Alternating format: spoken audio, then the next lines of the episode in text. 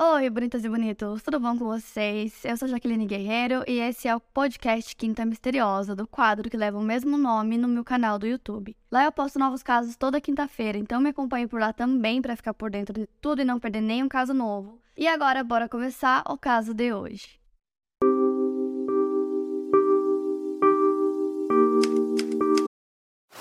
Now on Netflix, inspired by the unbelievable true story of a fake hitman, comes the new movie, Hitman, from Academy Award nominee Richard Linklater. At 96% certified fresh on Rotten Tomatoes, critics are calling Hitman a smart, sexy crime thriller with surprises at every turn. Starring Glenn Tao and Adria Arjona, Hitman. Now playing on Netflix and in select theaters. Rated R.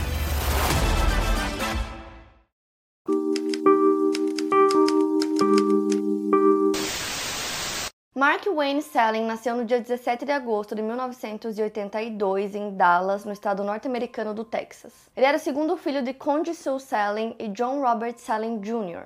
A sua mãe trabalhava como secretária em uma escola e seu pai era contador. O Mark nasceu em um lar cristão conservador e ele foi educado em casa em seus primeiros anos de vida. Durante o ensino primário, ele frequentou a escola cristã Providence Christian School e a escola luterana Our Redeemer Lutheran School. Ele começou a tocar piano quando tinha apenas 5 anos de idade e começou a escrever músicas por volta dos 6 ou 7 anos. Posteriormente, ele frequentou a Academia Militar de Culver, um internato preparatório para a faculdade, mas ele não chegou a concluir os estudos no local. Durante a adolescência, o Mark trabalhou como ator, ele fez alguns papéis em filmes. Ele esteve no filme Colheita Maldita 4, O Encontro, que é um filme de terror que foi lançado em 1996, no qual ele interpreta o personagem James Rhodes. Ele também participou de um episódio de uma série chamada Chuck Norris, O Homem da Lei, em 1999. Em 2001, aos 19 anos, ele se formou no ensino médio na Lake Highlands High School e durante seus anos no ensino médio, ele fez parte do time de luta livre do colégio e durante toda a sua adolescência, a música era algo muito presente. Mesmo quando ainda era menor de idade, ele costumava se apresentar em bares e participava de shows de talentos na escola. Então, depois de terminar o ensino médio, o Mark foi para a faculdade de música da Academia de Música de Los Angeles, em Pasadena, na Califórnia.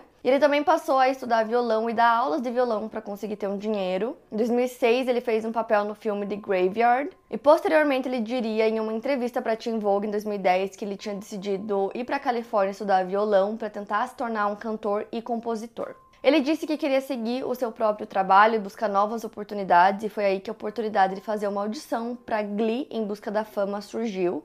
Ele disse à revista que esse era praticamente o emprego de seus sonhos. Por volta da mesma época, em 2008, Mark lançou seu primeiro álbum de músicas chamado Smoke Signals, sob seu nome artístico Jericho.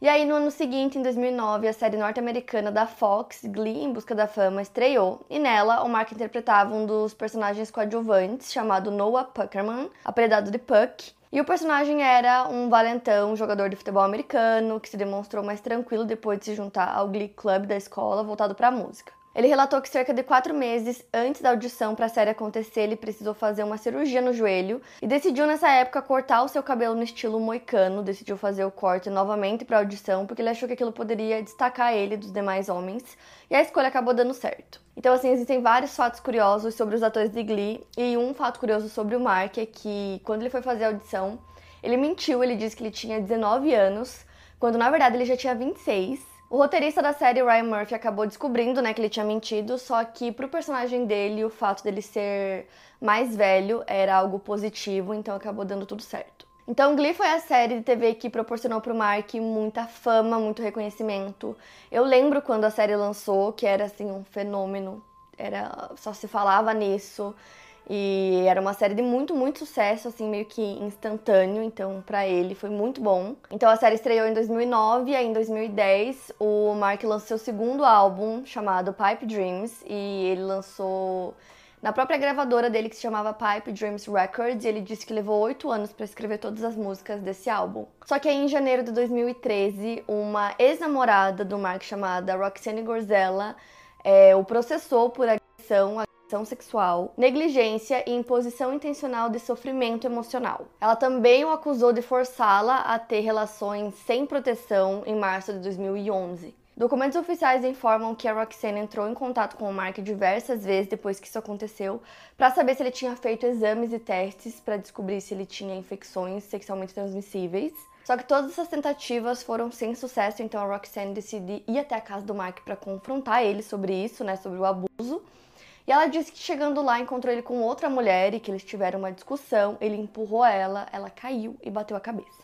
Ainda em 2013, no dia 3 de julho, o Mark perdeu um amigo próximo, o protagonista de Glee, Corey Montey, que morreu devido a uma overdose. Os dois eram próximos fora das telas e a morte repentina do colega foi algo que afetou bastante o Mark. Uma ex-namorada do Mark chamada Denise Tons, com quem ele namorou no verão de 2014, disse que o Mark não falava muito sobre o assunto, mas que era algo que tinha afetado ele. Depois de cinco temporadas tendo participação fixa na série Glee, ele passou a ser uma estrela convidada. Então ele participou de Glee entre os anos 2009 a 2015. Ele também teve um cachorro que ele deu o nome de Noah em homenagem ao seu personagem da série. E em março de 2015, a Roxanne decide desistir da acusação da agressão que ela tinha feito contra o Mark. Eles entram em um acordo e ele paga para ela 2,7 milhões de dólares. Já para a mídia, o Mark tentava minimizar a situação, né, as acusações que tinham sido feitas anteriormente, então ele meio que tentava demonstrar que ele tinha sido acusado injustamente. Ele dizia também que ele tinha apenas que se manter positivo, que ele tinha um relacionamento com Jesus Cristo e que contava com isso. Porém, no dia 30 de dezembro do mesmo ano, em 2015, aos 33 anos, o Mark foi preso às 9 horas da manhã em sua casa, localizada em Sunland, na Califórnia, acusado de posse de pornografia infantil. Ele foi preso sob a fiança de 20 mil dólares depois que o Departamento de Polícia de Los Angeles cumpriu um mandado de busca na casa dele. Esse mandado foi emitido pela Unidade de Força-Tarefa de Crimes na Internet contra Crianças do departamento. E também a entrada na casa do Mark precisou ser à força, porque, segundo as autoridades, quando eles chegaram e bateram na porta anunciando né, que era a polícia, o Mark não respondeu. Então, durante essa busca, centenas de imagens foram encontradas em um dos dispositivos eletrônicos do Mark e ele se recusou a dar a senha dos outros dispositivos que ele tinha na casa dele, então todos eles foram levados pela polícia. Então, depois da prisão dele, as autoridades iriam buscar nesses outros dispositivos outras imagens relacionadas à acusação. Ele foi levado sob custódia ao centro de detenção metropolitano do LAPD no centro de Los Angeles. A polícia relatou aos jornais da época que eles receberam uma denúncia nesse caso cerca de duas semanas antes e eles iniciaram uma investigação relacionada, temendo que poderia ser algum tipo de armação, de vingança contra o ator, mas finalmente um mandado de busca foi emitido e eles conseguiram comprovar o que havia sido denunciado. No mesmo dia da prisão, que aconteceu às 9 da manhã, ele foi liberado sob pagamento de fiança às 2h26 da tarde, e sua primeira aparição no tribunal estava marcada para o dia 22 de janeiro de 2016.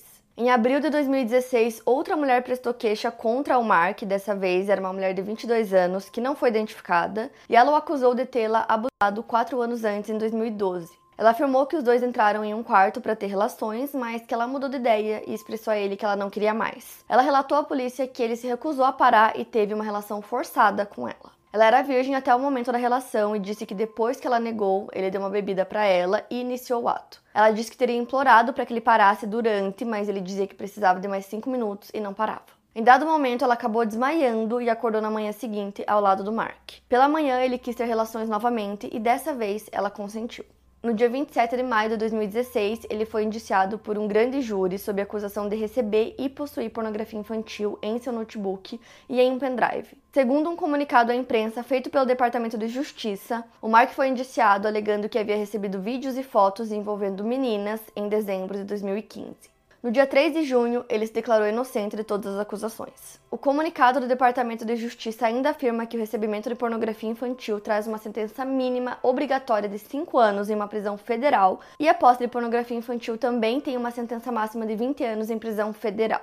Dias depois de ser indiciado, Mark também foi cortado das gravações de uma minissérie que ele estava gravando chamada Gods and Secrets, e logo depois ele foi demitido. O produtor executivo dessa série, Ed Schenker, disse em um comunicado no Facebook dele que ele pagaria pessoalmente pela regravação das cenas que o Mark já tinha feito e que uma porcentagem dos lucros do projeto seria doada a uma instituição de caridade voltada para crianças vítimas de abuso. Além disso, ele também falou que ele esperava que o Mark encontrasse a paz interior. No final de junho de 2016, o juiz atrasou o julgamento do Mark, ele também concedeu a ele é, o pedido de encontrar um novo advogado. Então a data do julgamento estava marcada para o dia 12 de julho, e aí por conta desse pedido, o julgamento dele foi adiado, eles não tinham nenhuma outra data marcada ainda. Então eles marcaram uma conferência de status para o dia 19 de setembro, que é basicamente uma audiência para definir qual vai ser a data do julgamento dele. Durante uma entrevista em 2016, a atriz de Glee Naya Rivera, que interpretou a líder de torcida Savannah na série e namorou com o Mark por três anos, disse que não se surpreendeu quando as acusações contra ele surgiram. Ela disse entre aspas: "Ele sempre foi uma alma muito sombria para mim. Sempre senti que havia algo que ele estava lutando contra. Em outubro de 2016, o promotor distrital do condado de Los Angeles rejeitou o caso de estupro do qual o Mark teria sido acusado em abril do mesmo ano. O promotor disse que haviam provas insuficientes, falta de corroboração para a versão existente e um atraso de quatro anos na denúncia do crime, que nesse momento eles consideravam como suposto crime. Então o Mark não foi acusado por esse crime, mas o promotor afirmou que caso surgissem mais provas, o caso poderia ser reaberto. Posteriormente, a mulher fez alegações adicionais nesse caso, mas nenhuma delas foi aceita pelos promotores. Até que no ano seguinte, em 22 de agosto de 2017, o 911 recebeu uma ligação do colega de quarto do Mark. Ele ligou para a emergência depois de descobrir o Mark sangrando. Ele teria surtado com o colega de quarto e gritado com ele antes de cortar os dois pulsos. Ele foi levado pelos paramédicos ao hospital, onde foi tratado e levado para avaliação psiquiátrica. Dias depois, ele foi levado a uma clínica de reabilitação por apresentar problemas psicológicos. Seus braços estavam cheios de cicatrizes, o que, segundo o TMZ, poderia ser o motivo pelo qual ele usava apenas blusas de manga longa no calor de Los Angeles. No dia 4 de outubro de 2017, o Mark fechou um acordo judicial. No dia 18 de dezembro, ele se declarou culpado de posse de pornografia infantil envolvendo um menor pré-adolescente. Os investigadores disseram ter encontrado milhares de imagens e 600 vídeos com conteúdo em seus dispositivos eletrônicos. Apenas em seu notebook haviam mais de 50 mil imagens e vídeos. No pendrive eram cerca de 4 mil imagens e 160 vídeos. Nos documentos judiciais do caso dá para ter uma noção dos tipos de conteúdos encontrados nos dispositivos do Mark, mas eu não vou citar aqui no vídeo porque realmente é tudo muito pesado. Acredita-se que as imagens tenham sido baixadas por Mark entre os meses de abril e dezembro de 2015. O número total de vítimas ainda é incerto. Pelo acordo judicial que ele fez, ele precisou ser registrado como agressor sexual e entrar em um programa de tratamento. Ele não poderia ter contato tanto verbal quanto eletrônico com menores de 18 anos. Ele não podia chegar a menos de 100 metros de locais como escolas, parques, piscinas públicas, centros juvenis, parquinhos de crianças e fliperamas. Além disso, ele deveria pagar 50 mil dólares em restituição a cada vítima, porém esse valor poderia ser alterado para cada vítima. Segundo o acordo, em pelo menos duas ocasiões em 2015, o Mark teria mostrado sua coleção de imagens a uma mulher adulta no contexto do seu relacionamento sexual, e isso foi relatado às autoridades.